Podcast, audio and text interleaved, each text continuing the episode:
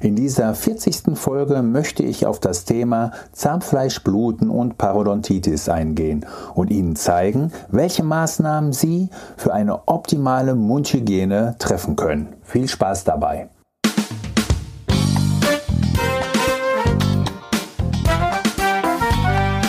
Rund um Zähne. Ihr wöchentlicher Podcast für die Zukunft der Zahngesundheit. Mit modernster Technologie und wegweisenden Behandlungsmethoden für die Lebensfreude von morgen.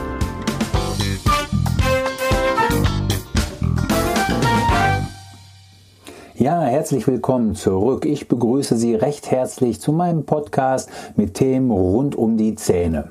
Heute geht es um das Thema Zahnfleischbluten, Parodontitis und Sie werden lernen, was Sie täglich zu Hause tun können, um sich vor Zahnfleischbluten, Zahnfleischentzündungen ähm, zu schützen und die Zahngesundheit zu erhalten. In der Praxis werde ich immer wieder angesprochen von den Patienten, weil sie dem Zähneputzen auf einmal bemerken, dass sie Zahnfleischbluten haben. Und meist sehen sie das eben beim Ausspülen im Waschbecken.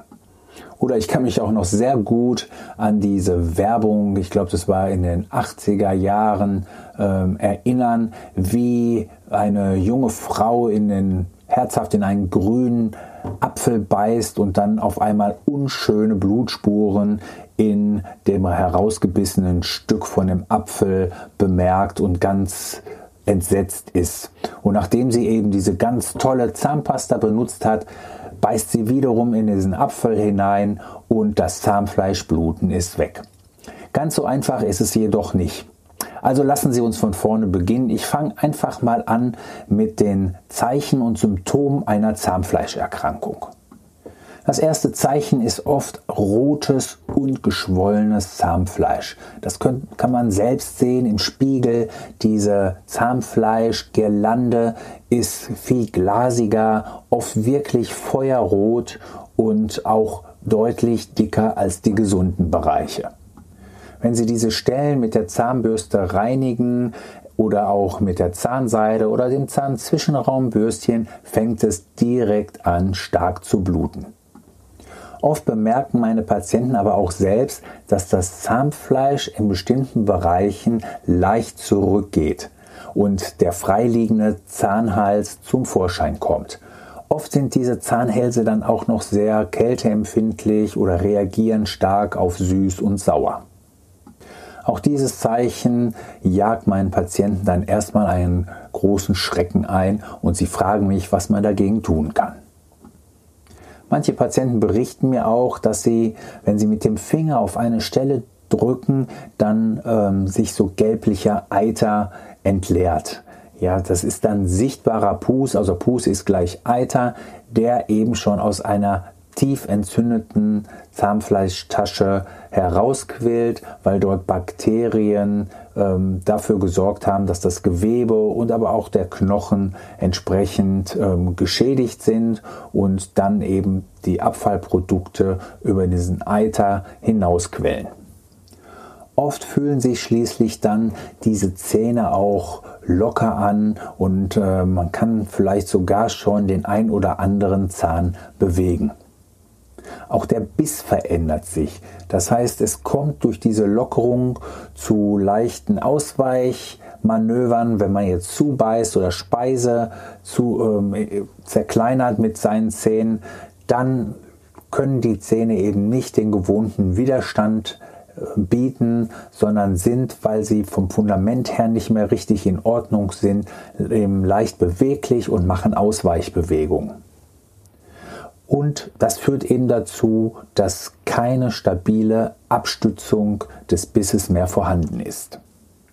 Zahnlockerung bedeutet dann auch im Umkehrschluss, dass ähm, der Knochen und das Zahnfleisch weiter zurückgegangen sind und eben große Flächen vom Zahn nun frei liegen, die normalerweise unter dem Zahnfleisch verborgen sind. Und was passiert dann? Dann werden die Zähne wirklich richtig kälteempfindlich und reagieren auf Wärme ebenso heftig. Das Essen und Trinken macht dann schon gar keinen so richtigen Spaß mehr. Hinzu kommt, dass sich dann auch vermehrt Speisereste zwischen den gelockerten Zähnen ansammelt und das führt zu einem schlechten Geschmack im Mund. Das kann man sich gut vorstellen, wenn eben Essensreste über mehrere Stunden dort verweilen, dann kommt eben schlechter Geschmack dazu. Und dieser schlechte Geschmack, der spiegelt sich dann auch irgendwann in einem dauerhaft schlechten Atem wieder. So eine richtige, echte Parodontitis kann man wirklich schon von weitem riechen. Oft werden diese Zeichen und Symptome eben selbst von den Patienten erkannt. Aber was ist, wenn sie das jetzt nicht selbst erkennen? Ich kann Sie da beruhigen, bei jeder Kontrolluntersuchung wird auch das Zahnfleisch mitkontrolliert. Zum einen durch Fragen in dem Anamnesebogen, aber auch bei der Untersuchung im Mund durch das Sondieren. Mit der Sonde kann ich feststellen, wie tief zum Beispiel die Zahnfleischtaschen sind. Und es gibt immer äh, Zahnfleischtaschen, das ist dieser Bereich, wenn ich am Zahn vorsichtig entlang streiche mit meiner Sonde und dann leicht unter das Zahnfleisch gehe. Und wenn das nur zwei bis drei Millimeter sind, dann ist alles wunderbar in Ordnung und gesund. Und wenn es deutlich tiefer ist, dann ist das schon ein Zeichen für eine fortgeschrittene Zahnfleischentzündung oder aber das Zahnfleisch hat noch keine tiefe Tasche, aber es blutet bei dieser Sondierung. Äh, manchmal sind das nur kleine Blutungspunkte, dann ist es eine ganz anfängliche, geringe Entzündung, aber oft tritt dann richtig Blut aus und ich weiß dann direkt, hier stimmt irgendwas nicht, da ist das Zahnfleisch entzündet und es ist oder es liegt ein Behandlungsbedarf vor. Wenn ich das dann so feststelle, dann machen wir natürlich auch ein Röntgenbild. Und im Röntgenbild sieht man sehr deutlich den Knochenrückgang. Man sieht auch zum Beispiel Zahnstein unter dem Zahnfleisch. Das nennen wir Zahnärzte dann Konkremente. Und diese Konkremente sehen dann aus wie so kleine Dorn an einem Rosenstiel. So kann ich das immer gut beschreiben. Und genau dort führen die Abfallstoffe der Bakterien dazu, dass sich der Knochen weiter zurückzieht. Und mit dem zurückgehenden Knochen geht auch das Zahnfleisch zurück.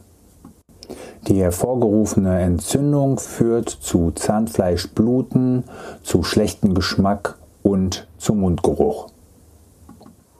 Wie bei allen Dingen kann man so eine Zahnfleischentzündung natürlich in schwere Grade unterscheiden. Man unterscheidet dort äh, gerade von, von 1 bis 4, auf die ich jetzt nicht so ganz speziell eingehen möchte, weil das sehr äh, fachspezifisch ist. Ja, wichtig ist zu wissen, also eine, eine kleine Blutung, das ist so eine anfängliche Gingivitis, also eine anfängliche Zahnfleischentzündung und äh, die kann sich meistens durch ordentliche Mundhygiene und durch Zahnbürsten, durch Zahnzwischenraumpflege auch leicht selbst wieder heilen und ähm, erholen diese Stelle. Wenn jetzt eine größere Blutung ansteht, ist es schon ganz wichtig, zum Zahnarzt zu gehen und das mal näher zu untersuchen lassen. Wie kann denn jetzt so eine Zahnfleischentzündung oder auch eine entstandene Parodontitis, also wirklich eine Erkrankung des Zahnhalterapparates, behandelt werden? Ich hole mal etwas aus. In meiner Doktorarbeit, in der es um die Auswirkung von akutem Stress auf den sulkulären Interleukin 1 Beta Spiegel ging, haben wir bei meinen Probanden eine experimentelle Gingivitis hervorgerufen. Wie ging das genau? Wir haben meine Probanden angewiesen, eine Gesichtshälfte, also rechts oder links, Ober- und Unterkiefer, und zwar dort die Zähne nicht zu putzen für 28 Tage. Und während diesen 28 Tagen konnten wir sehr gut beobachten, wie der Entzündungsgrad des Zahnfleisches immer weiter zunahm, wobei das Zahnfleisch nur punktuell am Anfang blutete und später wirklich bei jeder Sondierung eine deutliche Blutung entstand. Warum erzähle ich das? Wir haben dann nach diesen 28 Tagen natürlich eine professionelle Zahnreinigung durchgeführt, ganz gründlich gereinigt, die Studenten oder die Probanden nochmal äh, unterwiesen darin, wie sie jetzt optimale Mundhygiene durchführen müssen nach diesen 28 Tagen. Wir haben sie nach einer Woche wieder einbestellt und konnten keine Entzündungsmerkmale mehr feststellen. Was bedeutet das jetzt für Sie?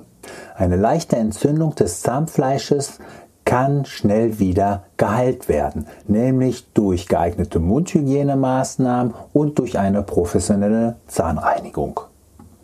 Ist jedoch die Entzündung schon weiter fortgeschritten, müssen andere Maßnahmen durchgeführt werden. Und zwar wird dann ein sogenanntes eine sogenannte tiefe Taschenreinigung durchgeführt. Oft wird das Zahnfleisch dann leicht betäubt und mit speziellen Instrumenten werden dann diese Verunreinigungen, die Konkremente, das entzündete Zahnfleisch ähm, wird dann entfernt und die Zahnfleischtasche kann sich dann wieder erholen, sodass eben auch dann die Entzündungszeichen ausbleiben und das Zahnfleisch schnell wieder hellrosa und gesund aussieht und eben dort keine Blutung mehr entsteht. Bei schwereren Formen ist die Therapie dann oft wirklich chirurgischer Art. Dann werden auch manchmal diese Taschendefekte mit Knochenersatzmaterial wieder aufgefüllt, sodass auch gelockerte Zähne wieder ein ordentliches Fundament bekommen und auch wieder eine ordentliche Stabilität. Manchmal kann es auch sein, dass es sinnvoll ist, stark geschädigte Zähne zu entfernen, um zu vermeiden, dass von dort aus eben die Bakterien in der gesamten Mundhöhle verteilt werden. Welche Ursachen und Risikofaktoren sind jetzt letztendlich verantwortlich für das Entstehen von Zahnfleischbluten oder für das Entstehen einer Parodontitis? Raucher zum Beispiel haben ein vierfach so hohes Risiko also eine deutlich schlechtere Prognose bei der Therapie und natürlich auch eine viel höhere Wahrscheinlichkeit, dass bei Rauchern eine solche Erkrankung des Zahnfleisches entsteht, also eine Parodontitis entsteht. Stress ist auch ein maßgeblicher Faktor und äh, da darf ich wiederum nochmal aus meiner von meiner Doktorarbeit berichten und dort ging es schließlich um akuten Stress bei mir, aber die, die Doktoranden, die die Vorgängerstudien gemacht haben, die haben sich eben auch mit chronischen Stress beschäftigt und die Aussage, die wir letztendlich gemeinsam später treffen konnten, ist, dass Stress die Entzündungsfaktoren signifikant ansteigen lässt.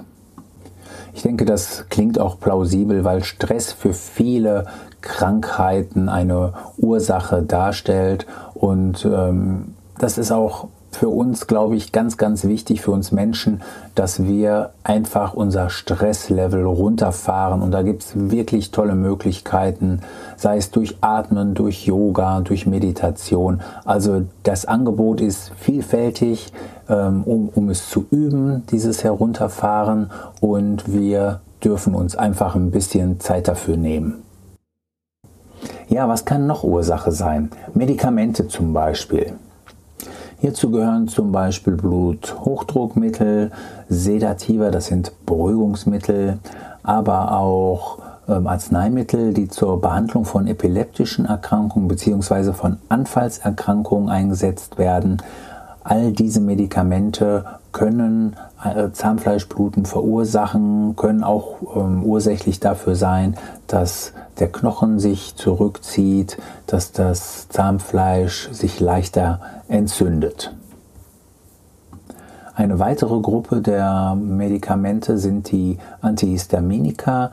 Das sind Medikamente, die bei ähm, allergischen Symptomen ähm, eingesetzt werden und die eben die, die Symptome dann auch lindern. Wenn ich in der Praxis einen Patienten habe, der eines dieser Medikamente nutzt und eben auch ähm, ein entzündliches Zahnfleisch hat, dann darf eben mit dem Hausarzt oder dem Internisten zusammen abgeklärt werden, ob eventuell ähm, das Wechseln, das Auswechseln des Medikamentes möglich ist und ähm, ob wir vielleicht so dann eben einen Rückgang der Zahnfleischentzündung auch bewirken können. Es gibt natürlich auch eine genetische Komponente, wobei ich diesen die, diese Ursache nicht ganz so gerne nenne, weil darauf ruhen sich dann viele Patienten aus, die sagen, meine Eltern haben schon schlechte Zähne gehabt und schlechtes Fundament. Ja, meine Mutter hatte schon mit 20 eine Prothese und ganz so einfach äh, darf man sich das nicht machen. Es gibt vielleicht eine gewisse Neigung dazu, so eine Erkrankung des Zahnhalterapparates zu entwickeln. Aber letztendlich entscheidend ist wirklich die Mundhygiene, die regelmäßige Reinigung, die professionelle Reinigung der Zähne, um ganz einfach den Bakterien keine Chance zu lassen, sich in irgendeinem Bereich im Mund anzusiedeln. Gibt es irgendwelche Verbindungen zu anderen Krankheiten? Diese Frage kann man mit einem ganz klaren Ja beantworten. Diabetes zum Beispiel kann die Zahnfleischgesundheit negativ beeinflussen, wenn der Blut Zuckerspiegel jedoch gut eingestellt ist, kann die Parodontitis auch bei Diabetikern gut therapiert werden. Umgekehrt kann natürlich auch eine unbehandelte Parodontitis ähm, Krankheiten verursachen. Zum Beispiel können durch die, diese Bakterien, die bei einer Parodontitis vorliegen, ähm, Herzerkrankungen entstehen. Wie kommen jetzt die Bakterien aus der Zahnfleischtasche zum Herzen? Das passiert äh, über die Blutbahn. Wenn eine Blutung entsteht, öffnet sich praktisch eine Tür für die Bakterien und die Bakterien können dann in die Blutbahn gelangen. Und die erste Station ist oft das Herz. Dort gibt es eben Verwirbelungen an den Herzklappen und so weiter. Und dort können sich diese Bakterien anlagern und eine Herzmuskelentzündung, zum Beispiel eine Endokarditis, verursachen. Es wird auch diskutiert, ob die Bakterien der Parodontitis in irgendeiner Weise für die Alzheimer-Erkrankung verantwortlich sind. Dies ist aber nicht bewiesen. Es wird diskutiert, ob die Bakterien eben bestimmte Entzündungsmarker ähm, hervorrufen, die dann über die Blutbahn ins Gehirn wandern und dort Zellen zerstören. Eine andere Theorie sagt, dass diese Plaquebakterien eben auch über das, die Blutbahn wiederum ins Gehirn gelangen können und dort eben eine Entzündungsreaktion dann auslösen, die dazu führt, dass Gehirnzellen absterben. Also Sie sehen schon, die Parodontitis oder das Zahnfleischbluten ist ein interessantes Thema. Was können Sie jetzt tun, damit es gar nicht eine äh, Zahnfleischerkrankung entsteht? Also das Erste, und ich setze das mal voraus, dass die meisten das so ohnehin schon tun, ist zweimal am Tag gründlich Zähne putzen und zwar für mindestens zwei Minuten dann auch mindestens einmal am Tag Zahnseide und Zahnzwischenraumbürstchen anwenden. Wie genau man es macht, habe ich auch schon in den früheren Podcast-Folgen einmal erklärt. Also da einfach nochmal reinhören. Da erzähle ich ganz viel zu diesem Thema Mundpflege und Zahnpflege. Was können Sie noch tun? Öl ziehen ist wirklich auch eine effektive Maßnahme, um Bakterien aus dem Mund herauszulösen. Ja, morgens einfach einen Teelöffel voll mit Öl in den Mund hinein, dann schön durch die Zahnzwischenräume ziehen, im Mund verteilen, ausspülen und dann mit dem Zungenschaber die Zunge reinigen. Ich werde auch schon mal gefragt, ob Mundspüllösungen das Ganze unterstützen können. Und ähm, bei Mundspüllösungen gibt es eines wirklich zu beachten, sie sollten alkoholfrei sein. Denn Alkohol trocknet die Mundschleimhaut aus und sorgt für ein Ungleichgewicht der Bakterien im Mund. Fragen Sie bitte Ihren Hausarzt, ob Sie Medikamente einnehmen, die Mundtrockenheit hervorrufen könnten und fragen Sie dann, wenn das tatsächlich so ist, nach Alternativen. Dann kommen Sie bitte zweimal im Jahr zum Check in die Praxis und mindestens zweimal im Jahr zur professionellen Zahnreinigung. Bei jedem Praxischeck schaue ich mir immer das Zahnfleisch an und ähm, ich sondiere die Zahnfleischtaschen und prüfe so, ob alles gesund und in Ordnung ist. Die letzte Maßnahme geht an alle Raucher da draußen. Also stellen Sie, wenn es irgendwie geht, bitte das Rauchen ein. Es ist nicht nur schädlich für das Zahnfleisch, sondern eben auch für viele andere Organe, für den gesamten Körper. Und wenn Sie jetzt sagen, ja, ja, das sagt er so einfach, der hat wahrscheinlich noch nie geraucht, ich schaffe das einfach nicht. Doch, Sie können das ganz leicht schaffen. Ähm, ich biete zum Beispiel eine Hypnose an und nach dieser Hypnosebehandlung sind Sie oder gehören Sie zu den Nichtrauchern. So, jetzt sind wir auch schon am Ende dieser Podcast-Episode. Sie hat etwas länger gedauert, als ich eigentlich geplant habe. Und ich hoffe, ich habe dieses Thema für Sie verständlich aufbereitet und erklärt. Sollten Sie dennoch Fragen haben, bitte schreiben Sie mir eine E-Mail. Die E-Mail-Adresse ist wie immer in den Show Notes angegeben. Dann kann ich diese Fragen, die Sie haben, in den nächsten Podcast-Folgen beantworten. Ich bedanke mich bei Ihnen fürs Zuhören und ich wünsche Ihnen eine schöne Woche viel Sonnenschein, viel Gesundheit und sage wie immer, relax, refresh, renew, Ihr Dr. Holger Stuhl.